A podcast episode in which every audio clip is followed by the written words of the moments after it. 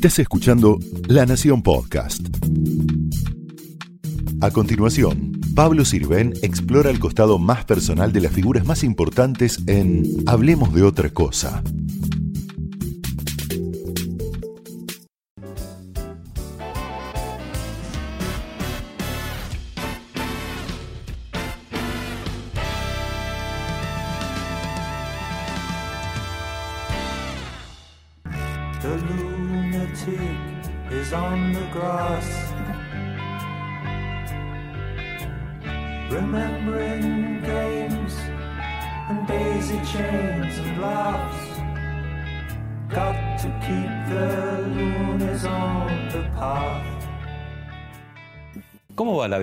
Manés? Bueno, eh, en lo personal, eh, podría decir que bien. Lo que pasa que uno no puede ser feliz en lo personal, no, lo digo yo, hay varios estudios que muestran que el contexto eh, influye en, el bienestar personal y con tanta desigualdad, tanta falta de proyecto colectivo, es difícil estar ¿Y cómo, bien en la Argentina. cómo se gradúa la felicidad o el bienestar? No sé dónde estás más ubicado. Eh, ¿Queda como remordimiento en algún punto cuando decís, bueno, a mí me va bien, pero no puedo ser del todo feliz porque en el entorno las cosas no funcionan tan bien? Eh, está estudiado, hay, varios estudios que... De hecho, hay un libro ahora que estoy justamente leyendo de cómo eh, los países con más igualdad, los nórdicos, por ejemplo, menos corrupción, eh, tienen una- un índice de felicidad o bienestar de la, de la nación más importante que los países con mucha desigualdad, mucha corrupción, mucha pobreza. O sea que claramente el contexto... ¿Y los eh, suicidios?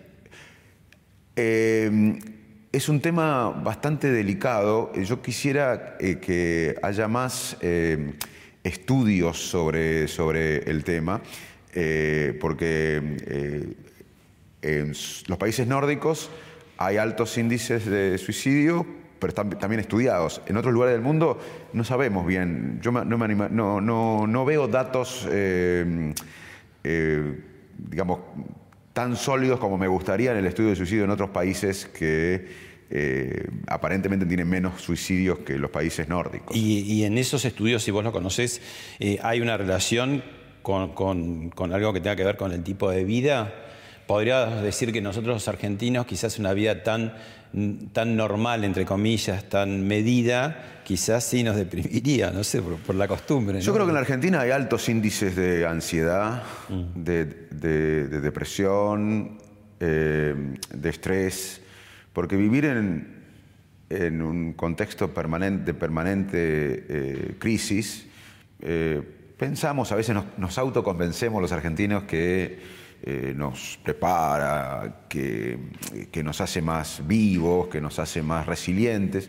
Pero viste que no estamos mal en los índices de felicidad. No sé cómo se toman, ¿no? Eso habría que ver.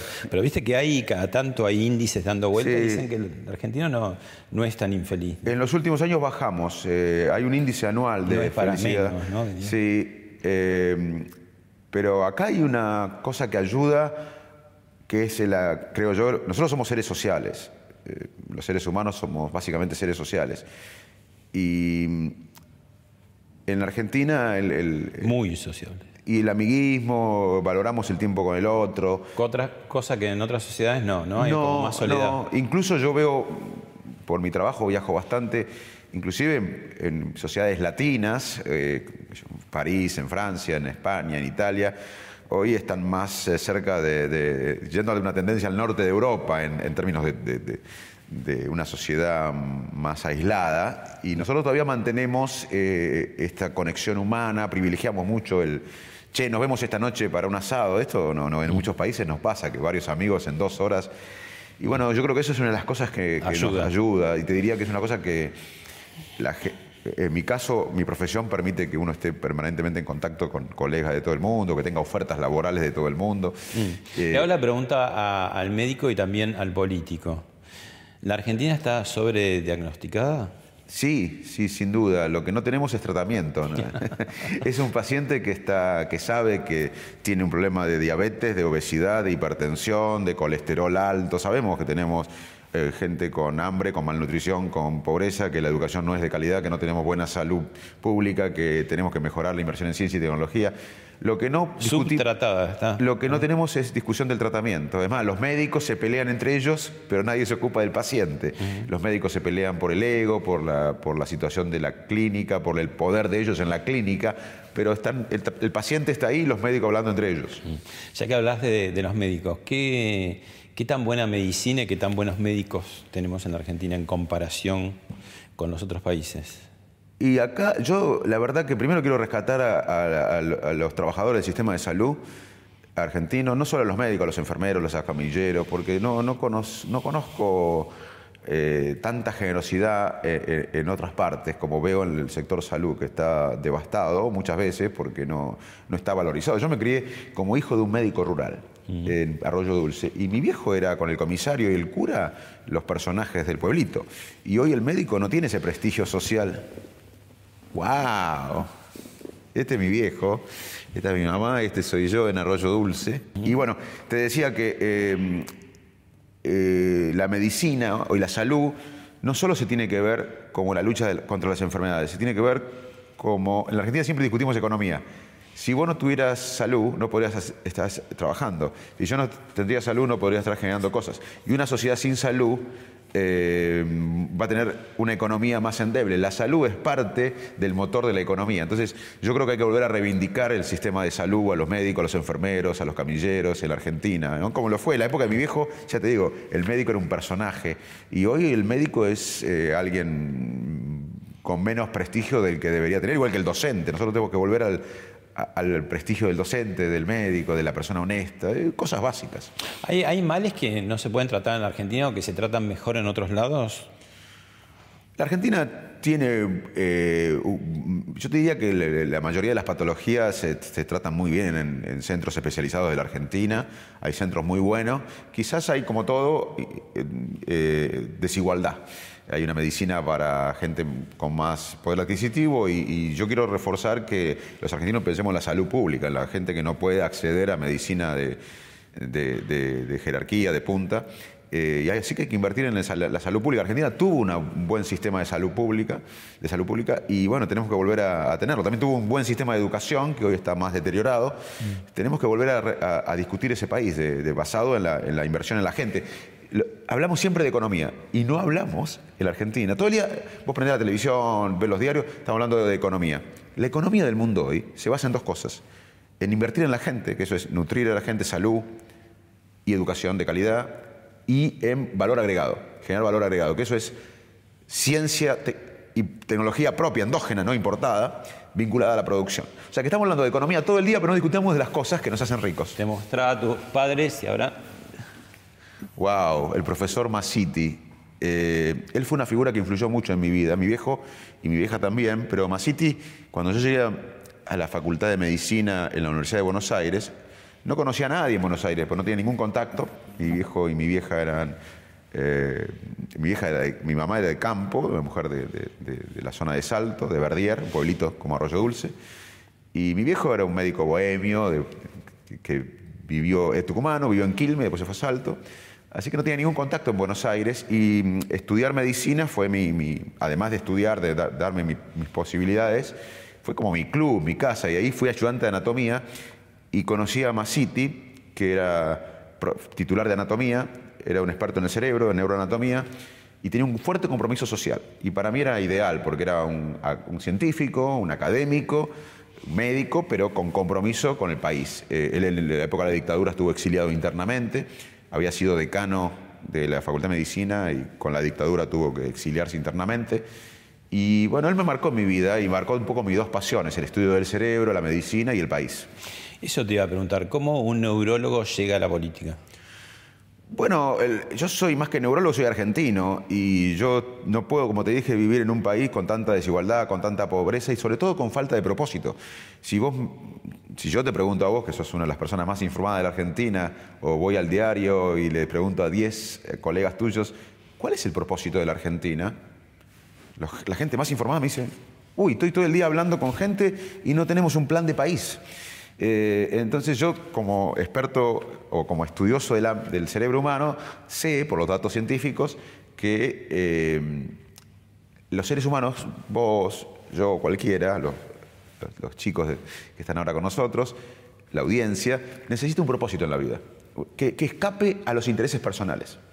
Eh, entonces, mi propósito es claramente, fue claramente que la Argentina mejore y se especialice en entender la mente desde el punto de vista científico cuando llegué en el 2001, pero también mi propósito es que la Argentina, como en el 83 tuvo un propósito de tener democracia, hoy se adapte a la economía mundial para hacernos eh, más igualitarios. Y la economía mundial, nos guste o no, es el valor agregado, la ciencia y tecnología, el conocimiento, y para eso tener un pueblo con salud, educado. Entonces paso mucho tiempo de mi semana recorriendo la Argentina, clubes, colegios, porque yo estoy convencido, Pablo, que esto va a salir de abajo para arriba. No creo que ningún dirigente va a, a- a llevarnos al paraíso. Yo creo que si la sociedad no pide por esto como pidió por democracia, eh, la dirigencia no va a cumplir ese contrato que exige la sociedad.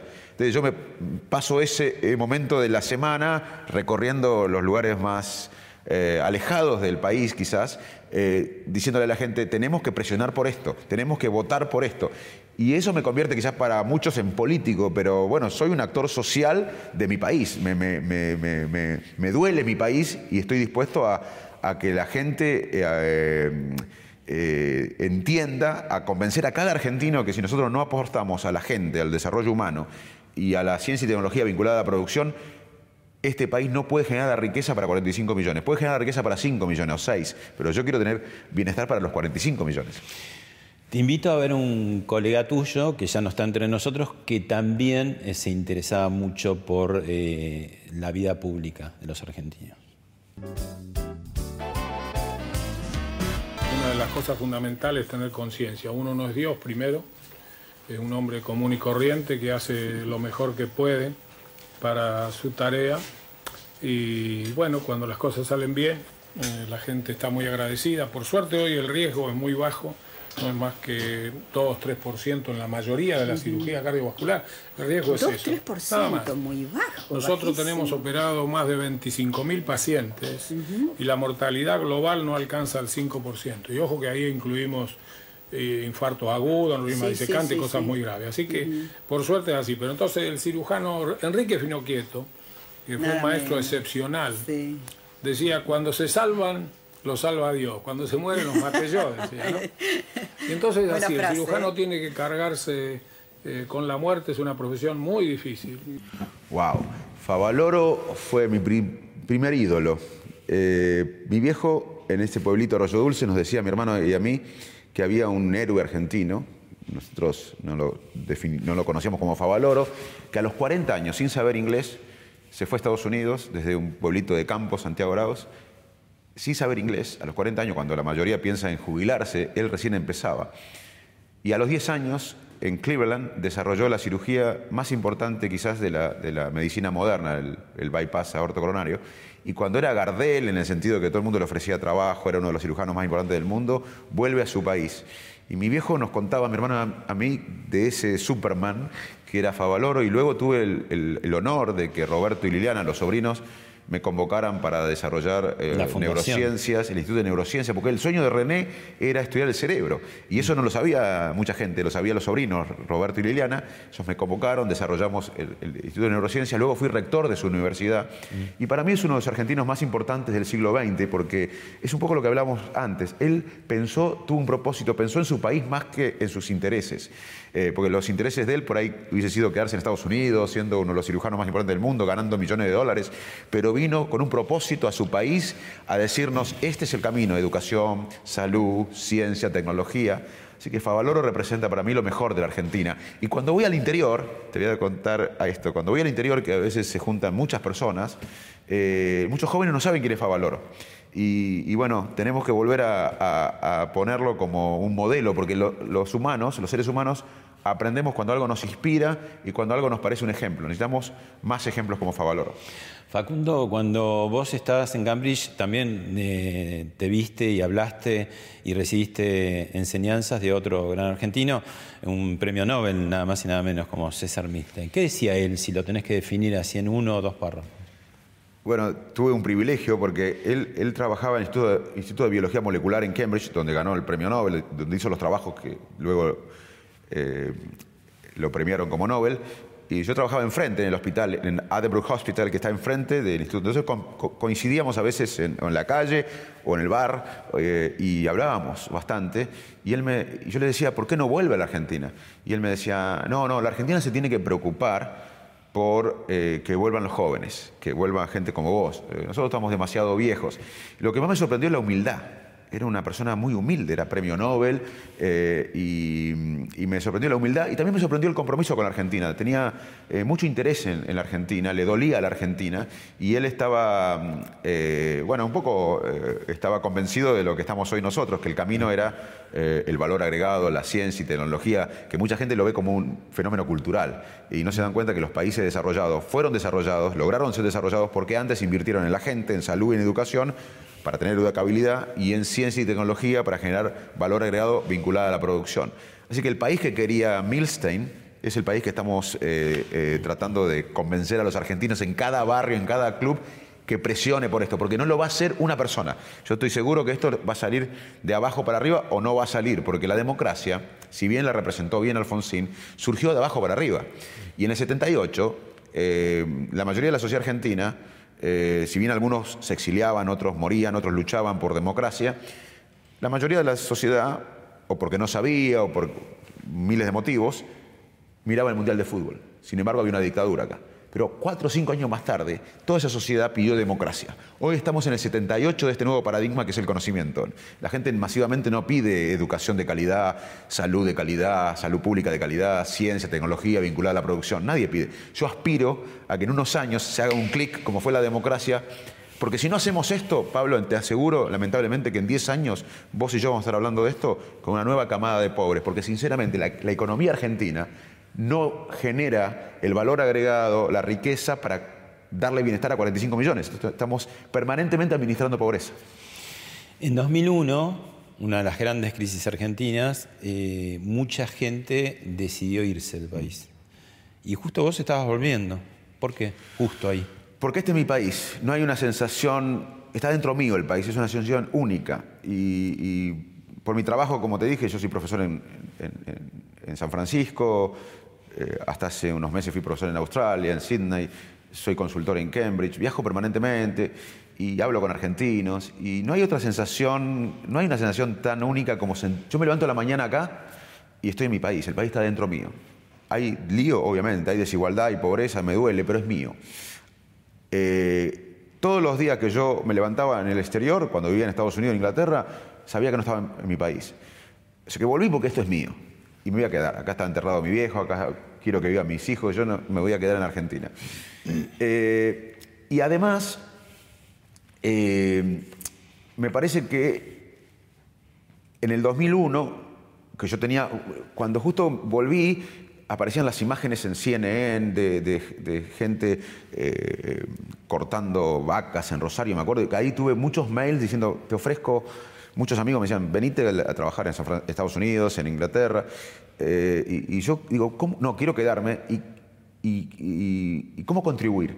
Digo, ¿cómo contribuir a todo esto? Y lo pensé, pensé hacer, digo, quiero que la Argentina sea un actor internacional en las neurociencias cognitivas humanas, o sea, desde lo específico. Me planteé cómo contribuir y dije, bueno, voy a contribuir desde lo que sé, que era generar laboratorios, repatriar argentinos, para poner esta área de la ciencia que en el mundo eh, era muy importante y es muy importante, el, estudio científico de la mente, eh, a la Argentina ponerla, o ayudar a poner a la Argentina en el mapa internacional.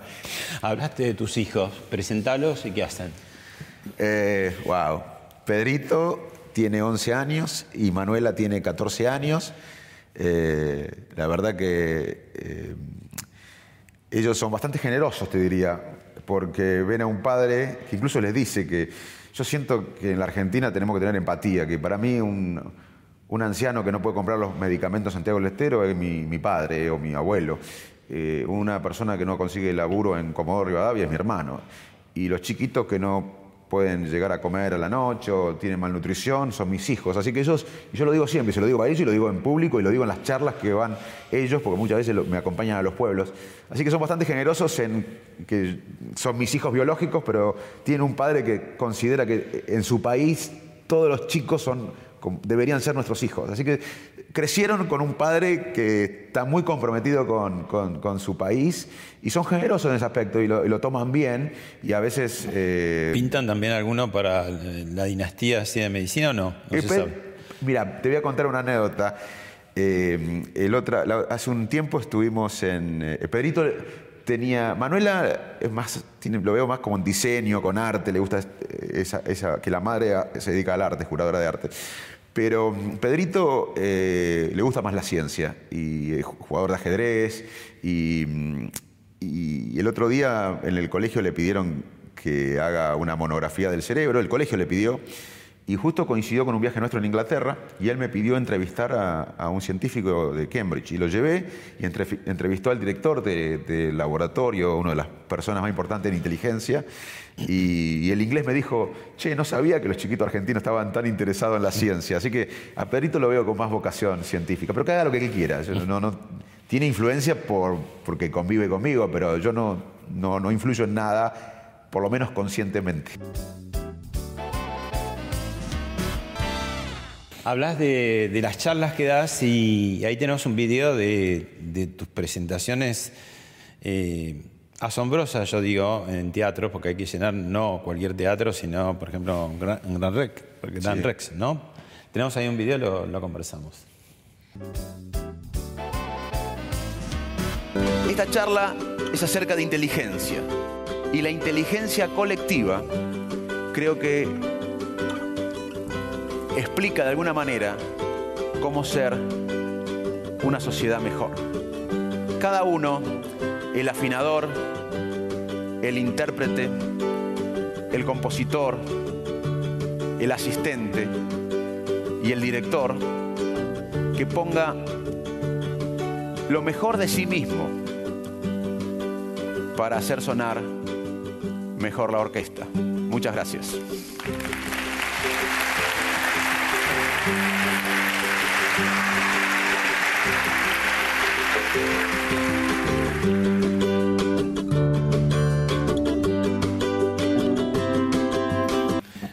Demostraste que hay un espectáculo en el tema de la ciencia.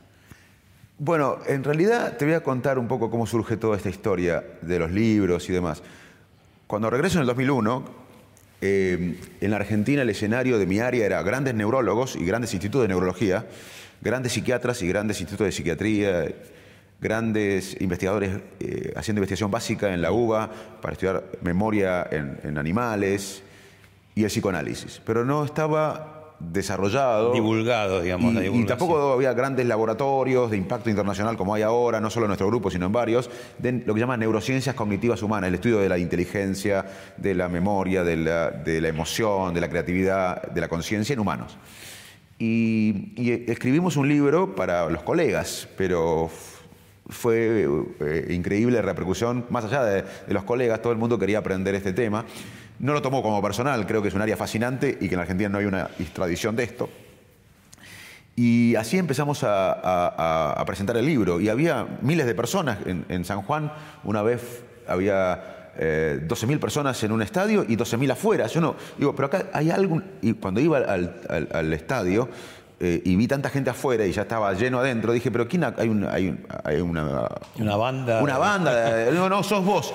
Y digo, pero ¿cómo hablando de, de la sociedad, del cerebro, voy a. Porque no, no es que soy un actor de teatro que tiene su. su eh, Su fans su- y aparte su diálogo ya es. Claro, eh, o, que- o su- o un cantante que ya tiene su, su- canción. Yo medio que im- improviso en el escenario hablando de la- del cerebro y, y contener o que las 12.000 personas se vayan, eh, digamos, inspiradas era un desafío. Eh, y esto no habla de mí, habla de una sociedad desesperada por un propósito. Vuelvo a decir, la sociedad argentina, como nosotros, vos no sos periodista por lo que ganás. Eh, yo no soy médico eh, por esta entrevista, que, que es un privilegio. Uno es periodista para buscar la verdad, enfrentar al poderoso, porque tiene un propósito. Uno es médico y está todo el día ayudando a la gente por un propósito, a costa de la familia, a costa de los amigos. de dejarle tiempo a la familia y a los amigos. Y, y la sociedad argentina para mí necesita un propósito, necesita un sueño colectivo, más allá de las diferencias. Entonces, yo creo que estas, estas, eh, eh, estas audiencias masivas a lo largo del país no, es- no habla tanto de mí, sino de la necesidad de la Argentina de buscar un sueño colectivo. ¿Qué es el neuromarketing? Eh, a ver, todo lo que hacemos lo hacemos con el cerebro. Todo. Y entonces los datos de, la- del de lo que sabemos de la neurociencia van a impactar, por ejemplo, en la educación, porque educamos con el cerebro y aprendemos con el cerebro, van a impactar en la ley, porque las decisiones los jueces las toman con el cerebro, va a impactar en la economía, porque las decisiones económicas no son tan racionales como se pensaba antes en la teoría económica, son más emocionales, aunque tenemos decisiones racionales, las usamos digamos, muy poco durante el día. Y obviamente esto va a influir en, en el marketing y demás. Pero hay que tener cautela, hay que tener cautela porque se está usando la neurociencia para todo y se intenta explicar la neurociencia para todo. Eh, así que eh, yo lo que recomiendo es que la gente que recibe información de neurociencia chequee quién la dice, si tiene eh, un background académico, una historia académica o, son- o pertenece a instituciones serias, porque si no se va a producir una, una neurochantada también. ¿Vos decís que hay más neuronas en el cerebro que estrellas en la galaxia? Es así. Hay, eh, el órgano más complejo del universo es el que tenemos entre las orejas. Eh, somos millonarios en conexiones neuronales, somos millonarios en, en- en neuronas. eh, y ninguna computadora actual, ni la más compleja, le llega a los tobillos a, a nuestra máquina más compleja que es el cerebro humano. ¿Nos decís así un par de tips cómo cuidar el cerebro? Sí, por supuesto. Primero, tener est- esto que estamos haciendo nosotros, vínculo humano. Eh, yo tengo un millón de seguidores en Facebook y no produce lo mismo que esta charla. Eh, el contacto humano, ya sea esporádico, eh, libera oxitocina, que es un mensajero químico de la confianza, y libera dopamina, que es del, placer. Y además tener vínculos humanos profundos. Somos seres sociales. Si yo te pregunto a vos, que no tenés que responderme, Pablo, ¿cuántos vínculos humanos profundos tenés en tu vida? Eh, vos podés pensarlo, decir uno, dos, tres, cuatro. De eso va a, estar, va a depender tu bienestar y tu felicidad, mucho más que tu posición en el diario, que, que las- que lo que se lea en tus notas. Eh, los vínculos humanos son claves. ¿Y, eso son qué le claves- hace al cerebro? eh, bueno, somos, el cerebro es un, es un ser social. Muchos piensan que somos humanos, que nos diferenciamos de otras especies por la complejidad social que alcanzamos. Somos el cerebro nosotros. Somos el cerebro y el cerebro es un órgano social. O sea que el aislamiento social crónico nos mata. Sentirnos solos en forma crónica es un factor. de- alguien que se siente aislado, solo, es un factor de mortalidad más importante que el alcoholismo, la obesidad y la polución ambiental. Sin embargo, estoy seguro que vos fuiste al médico muchas veces y nunca te preguntó cuántos vínculos humanos te- tenías o tenés. Entonces, protege, el- una cosa que protege el cerebro, vínculos humanos, esporádicos o profundos, clave. Inclusive impactan la longevidad. Las mujeres viven un poco más que los varones. En Cerdeña los varones viven igual que las mujeres. Y ambos viven, hay mucha gente que son centenarios. Se estudió otra vez, el factor de conexión humana es el que predice longevidad. Así que vínculo humano, muy importante. Segundo, ejercicio físico. El ejercicio físico, además de todos los beneficios que decía Favaloro del aparato cardiovascular, mejora la creatividad, refuerza el pensamiento creativo, mejora el ánimo, produce reconexión neuronal, reorganización neuronal. Además, estar activo mentalmente. Uno nunca tiene que jubilarse de lo que ama. Vos podés jubilarte de la nación, pero no podés jubilarte de ser periodista o lo que amás. O sea, hasta el último día de la vida hay que estar activo mentalmente, porque si uno entra en modo pasivo, después... Pero puede- también recomienda no solamente seguir con lo tuyo, sino eh, desafiarte con algo muy distinto, algo que no conozcas. ¿no? Aprender cosas nuevas. En mi caso, para mí leer un artículo científico de neurociencia, aunque es un estímulo mental, no es lo mismo que aprender guitarra o aprender un instrumento musical o Por estudiar un idioma. Aprender un idioma es muy indicado, ¿no? Aprender algo que nos cueste. Hacer transpirar al cerebro es clave eh, para mantener el cerebro en forma. Además, dormir. El sueño es salud. Un adulto debe dormir alrededor de ocho horas. Hay que invertir en el sueño. Estamos durmiendo dos o tres horas menos que hace unas décadas por las redes, por el streaming, por los Netflix. Bueno, tener bienestar digital es muy importante. Nosotros estamos conectados permanentemente. El WhatsApp, en Twitter, en Facebook, el mail, el diario 1, el diario 2, el diario 3, el diario internacional. Las en series. 20 años vamos a, para mí, en 20 años vamos a mirar cómo vivíamos hoy y decir, qué loco que estábamos. como cuando hoy miramos a médicos con guardapolvo en las revistas americanas semanales promocionando el cigarrillo, cuando ya había evidencia que el cigarrillo afectaba a la salud. O sea, hay que desconectarse. Hay, la tecnología es fantástica, pero tenemos que poner un freno y aburrirnos. ¿Te acordás cuando nos aburríamos? Hay que volver a aburrirse. El cerebro cuando no hace nada trabaja mucho. Que eh, ya doy por contestado por lo que me dijiste que le hace bien, así que te pregunto, ¿qué otras cosas arruinan al cerebro? Eh, el alcohol en exceso arruina el cerebro, o tiene un impacto negativo en el cerebro. Eh, el aislamiento social, como te dije. eh, Las drogas. ¿no? Las drogas, eh, claramente, eh, es un tema que tenemos que debatir en Argentina, el impacto de, de las drogas. En, en- en todos los niveles, ¿no? eh, Cocaína arriba, Paco Totalmente, abajo. digo, no hay nadie que se salve. Inclusive, eh, una cosa que tenemos que, que hablar en Argentina y que no se habla es que eh, la- el cerebro termina de desarrollarse después de los 20 años. Y a veces eh, la marihuana aumenta en los adolescentes la posibilidad de tener eh, un brote psicótico y eso no se habla. Entonces, eh, la- las drogas tienen un efecto en el cerebro que tiene que ser más discutido. Es más, la adicción es una enfermedad del cerebro. Como tener diabetes es una enfermedad, tenemos que entender los argentinos que, y todo el mundo, es una cuestión internacional esta, que la adicción no es una debilidad moral, no es una falta de voluntad, es una, una enfermedad como la diabetes o, cualquier otra enfermedad. Eh, la, la adicción secuestra el cerebro. Eh, hay un circuito de recompensa en la base del cerebro que es secuestrado con la adicción. Te voy a hacer una pregunta que parece ajena a esto, pero vos la vas a entender. ¿Hay hambre y malnutrición en Argentina? Sí. ¿Y eso qué tiene que ver con los cerebros que se van formando? Eso es inmoral, es inadmisible. Y acá no hay hambre y malnutrición por falta de alimentos. Argentina es un país que genera alimentos para 10 argentinas, para 400 millones de personas.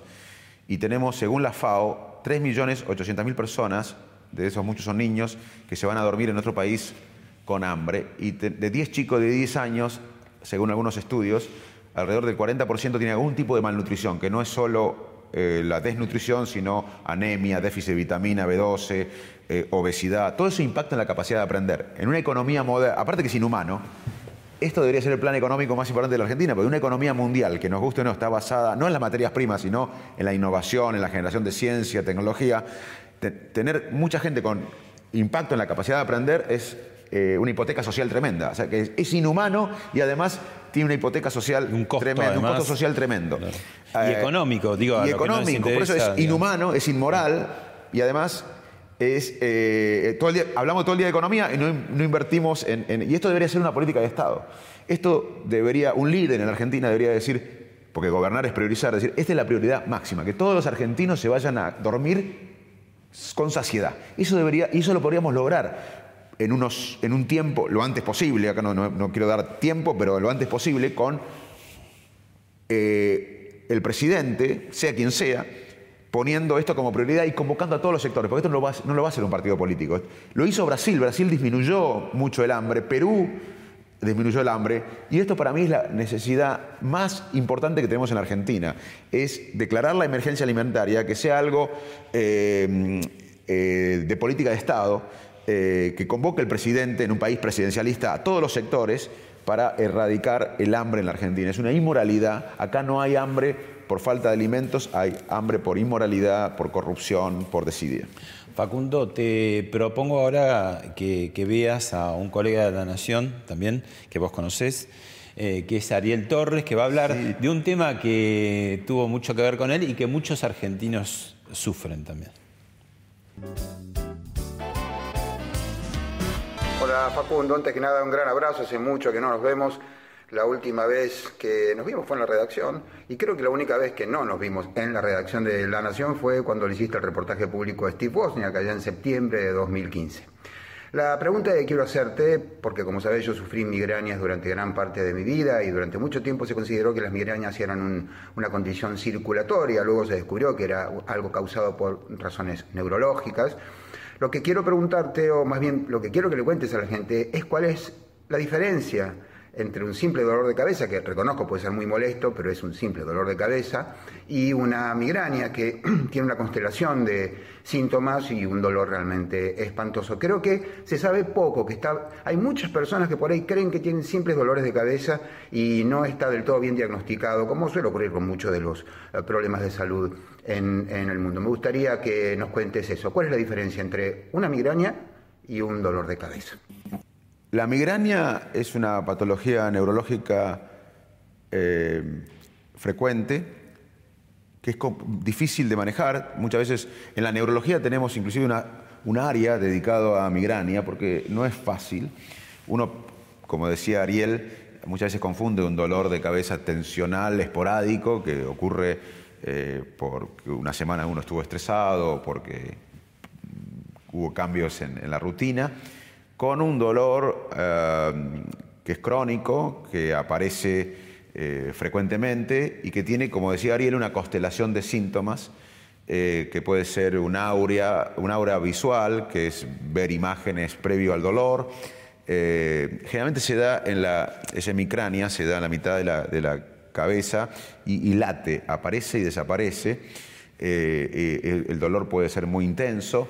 Eh, hay náuseas, ha- hay vómitos. Esa es la típica migraña. Hay que diferenciarla de la cefalea tensional, que, no es hemicrania, eh, ocurre en toda la cabeza como si uno tuviera un cinto de acero que lo aprieta y, y uno, a diferencia de la migraña que dura horas, esto puede durar días, uno puede convivir con la cefalea tensional. Por eso es muy importante eh, consultar a, un especialista en neurología, pero también en, dolor de cabeza, en migraña o en cefalea. Y el tratamiento que tenemos actualmente es sintomático, en el momento hay drogas específicas que alivian el dolor, pero también preventivo. Se pueden, ah, ah, o tratamiento farmacológico preventivo cuando la migraña es muy frecuente y muy dolorosa, o también medidas eh, dietético-higiénicas. Eh, ciertas cosas como en algunas personas con eh, facilidad para tener migraña, eh, quesos duros, eh, cerveza, algunos alimentos pueden disparar migraña. Así que hay como una, una, dieta higiénica que ayuda a la prevención de las migrañas. pero requiere un cuidado especial. Lo que quiero, el mensaje más importante es que debemos consultar a un especialista, porque parece algo banal, pero puede afectar seriamente la calidad de vida de las personas. ¿Tu último libro? Mi último libro es eh, sobre lo que para mí deberíamos eh, tener como paradigma los argentinos hoy. Eh, como tuvimos democracia en el 83, hoy necesitamos entrar en la revolución del conocimiento, que básicamente significa que la economía argentina hoy eh, no produce lo suficiente para 45 millones. Y si no invertimos en ciencia propia, en tecnología propia y la vinculamos a la producción y generamos valor agregado, empleos de calidad, mayor riqueza, no vamos a poder tener una sociedad más igualitaria. Y para eso necesitamos un- una sociedad educada y con salud. Sí. Vos acá en el, en el libro, incluso la tipografía, hay dos palabras que, que surgen fuerte, que es presente y futuro. ¿Por qué en, siendo que en las ciencias exactas eh, todo descubrimiento hace que no se vuelve para atrás y sigue para adelante, o sea, es un ladrillo sobre otro, en las ciencias sociales todo el tiempo se va para atrás, no presente. Estamos como revolviendo el pasado. Eh, por supuesto, el pasado nos sirve para no, eh, no tropezar con la misma piedra. Bueno, digamos, igual tropezamos con las mismas piedras o piedras parecidas, ¿no? Este, eh, vos situás acá el tema del presente y del futuro. Pero mm, no es un síndrome de, de la patología que, que- que tiene el país, el, el tema de revolver en el pasado y... Yo creo que los argent- el pasado es muy importante. Uno, inclusive cerebralmente, te voy a contar algo que, mucha gente no sabe, que las áreas de la memoria, del recordar el pasado, son las mismas muchas veces que nos hacen predecir el futuro. Eh, son las mismas áreas involucradas en el futuro. Así que el pasado es importante para inclusive imaginar el futuro.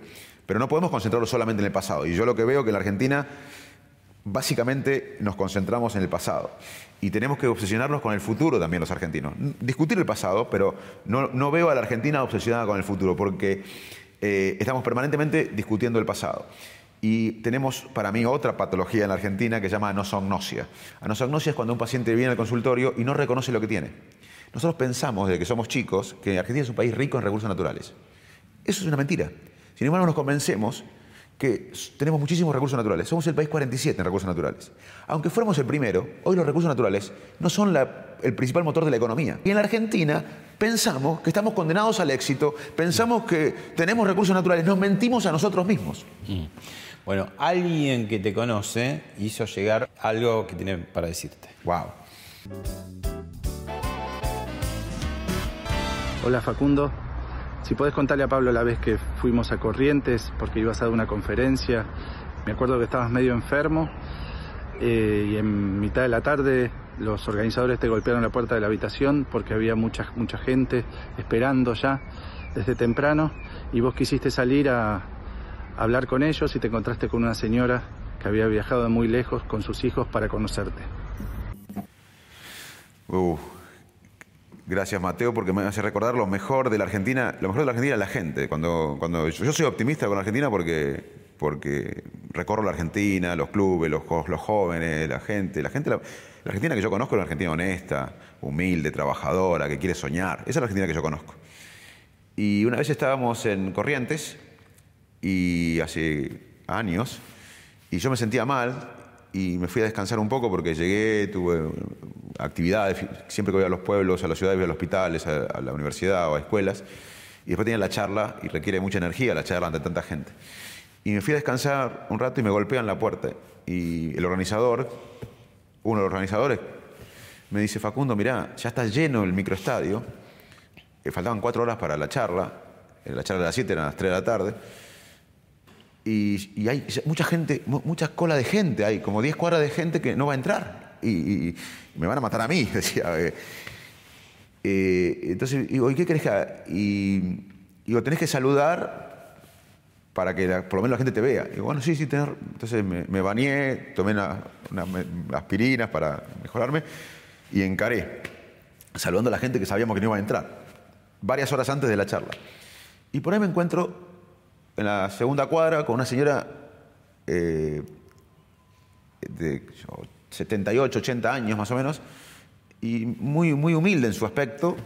Y, y le pregunto, señora, ¿por qué me viene a ver? Porque la charla era sobre el cerebro, el país, la sociedad, el futuro. Dice, no, doctor, yo soy de un pueblo de acá a 150 kilómetros de Corrientes y vinimos en una camioneta con todos los chicos, porque usted es uno de los nuestros que llegó por la educación. Y, y- yo me emocioné, y me emociono ahora también, porque yo no nací en una elite, como los chiquitos que trajo la señora esa. Na- na- nací y, y me crié, eh, eh, como la mayoría de los argentinos, eh, no en una elite social, ni económica, ni política. Y la educación fue la única arma que tuve para, para lograr mis sueños, para ser más libre, para eh, tener oportunidades, para tener la autoestima necesaria para tener una voz en la sociedad hoy. Eh, y bueno, esa mujer reflejó eh, mejor que nadie eh, cómo la educación la- es la única arma que tiene la gente que no sale en la élite. Por eso la meritocracia para mí es un verso si no se sale del mismo escalón.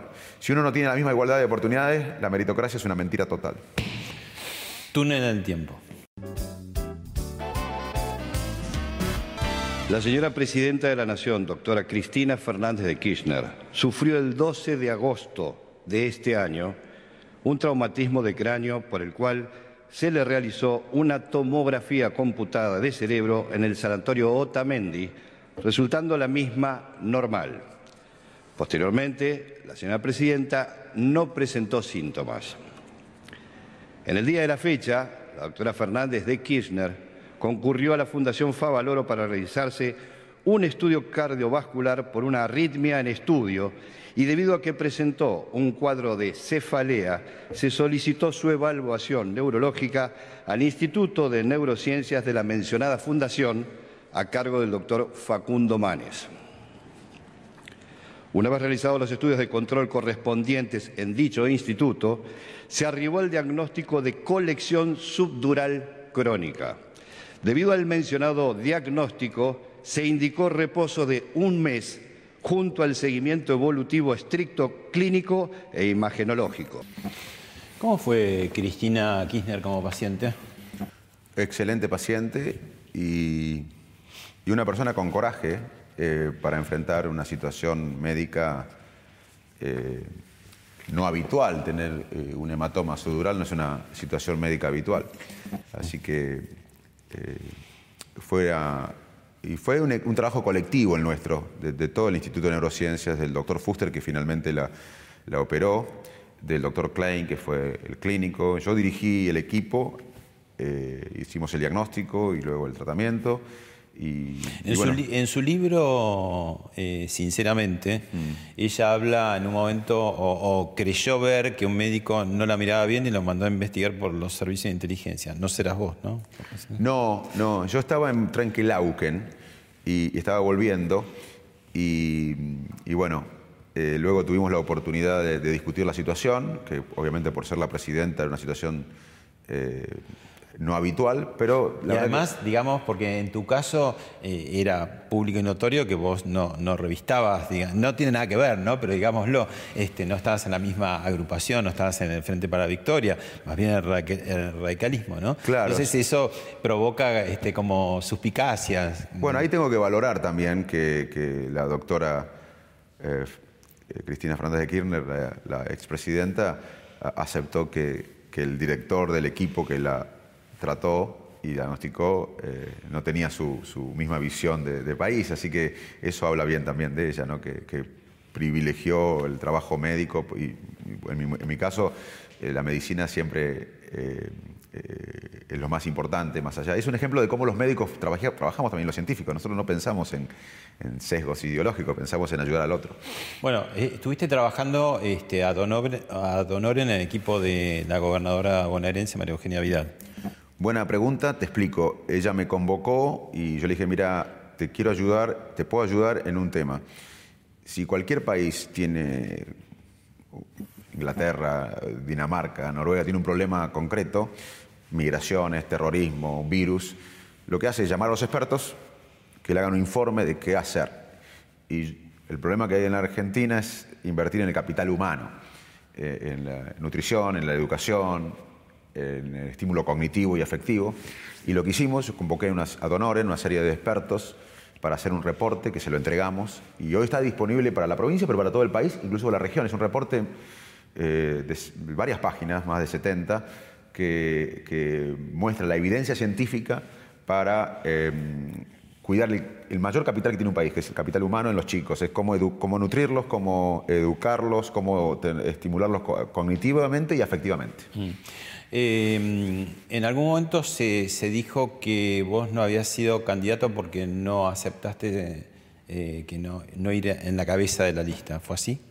No, obviamente que siempre hay picardías y operaciones y, y eso me dolió. Yo le dije a la gobernadora que siempre me trató muy bien, yo tengo una buena relación con la, con la gobernadora María Eugenia Vidal, fue muy respetuosa, le dije que yo podía contribuir a la Argentina de otra manera, nada más. Cuando ella tuvo la gentileza de, de plantearme que podía ser candidato, le dije, mira, yo creo que puedo contribuir a la Argentina de, otra manera, hablando cómo, hablando de ciencia, de tecnología, de la importancia de esto para vincularla con la producción y mejorar la riqueza de un país y ser más igualitario para, para la ciencia y tecnología. Y creo que, mm, que mi rol actual es, es ese, es tratar de que la sociedad presione por esto, porque si no la dirigencia no la va a hacer, porque estos temas no dan votos. Entonces, eh, si la sociedad no presiona y no vota por esto, un dirigente que quiere ser reelecto, por ahí no pone como prioridad estos temas, pero son los temas más importantes. Contame específicamente dónde estamos, después me vas a mostrar otras partes, pero ¿qué es esto? donde estamos haciendo esta entrevista ahora. Esto es lo que es un pequeño modelo de, lo que debería ser la inversión estratégica de la Argentina, que es un centro de salud, de neurorehabilitación. Acá hay un eh, programa de neurorehabilitación. La, la enfermedad del cerebro es la principal causa de discapacidad en el mundo. Es un problema humano, pero también médico, pero también económico y político. Eh, acá hay un centro de rehabilitación dirigido por el doctor Máximo Zimmerman, que es un argentino que repatriamos de Alemania, y un centro de autismo, que es modelo, dirigido por la doctora Abadi. Hay, salud, hay educación. Acá comunicamos y explicamos a la sociedad sobre eh, el estigma de la, enfermedad mental, cómo vivir mejor, pero además tenemos programas de educación en varias áreas de la neurociencia. Tenemos ciencia y laboratorios de investigación científica eh, y hay algo que deberíamos hacer los argentinos, que es lo que hizo eh, Israel.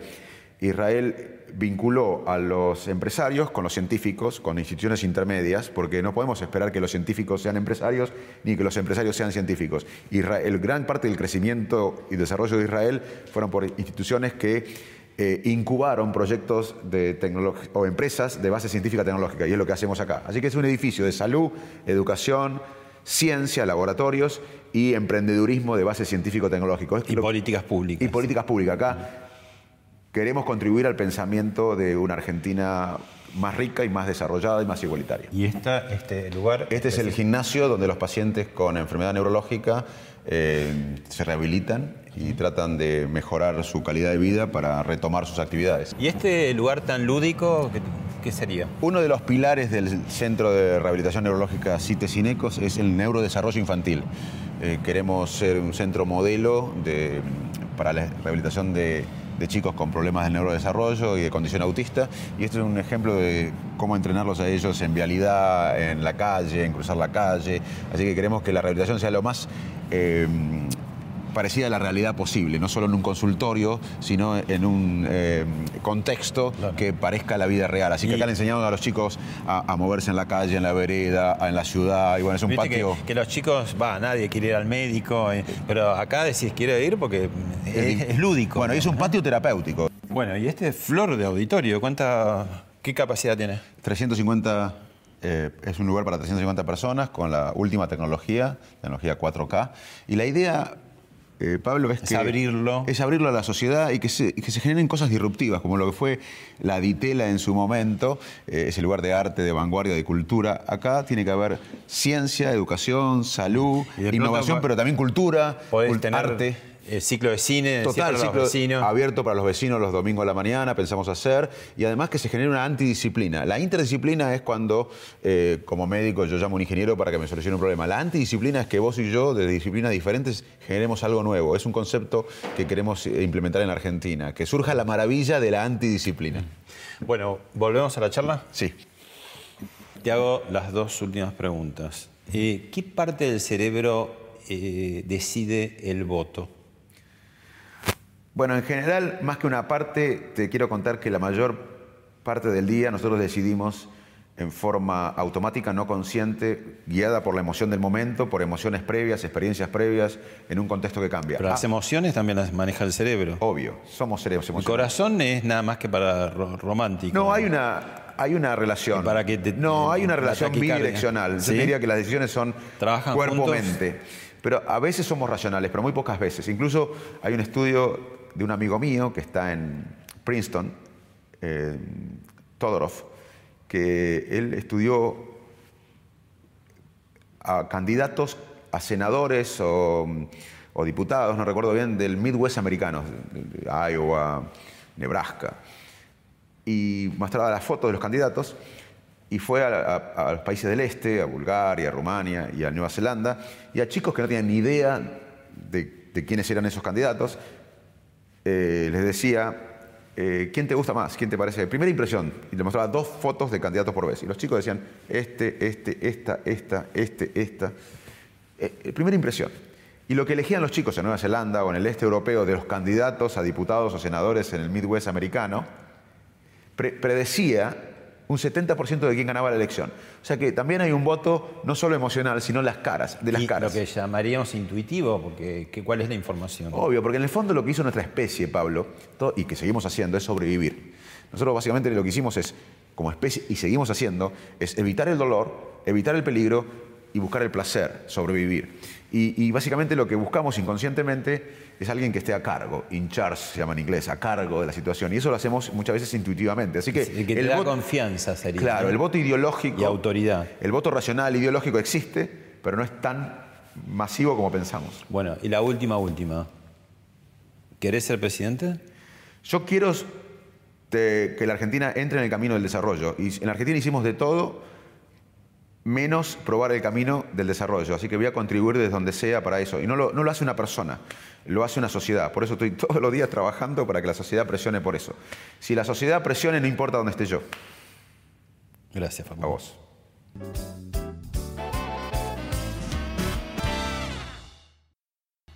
Esto fue Hablemos de otra cosa con Pablo Sirven, un podcast exclusivo de La Nación.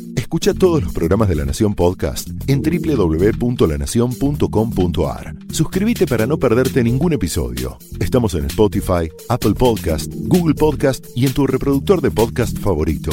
Seguí escuchando La Nación Podcast.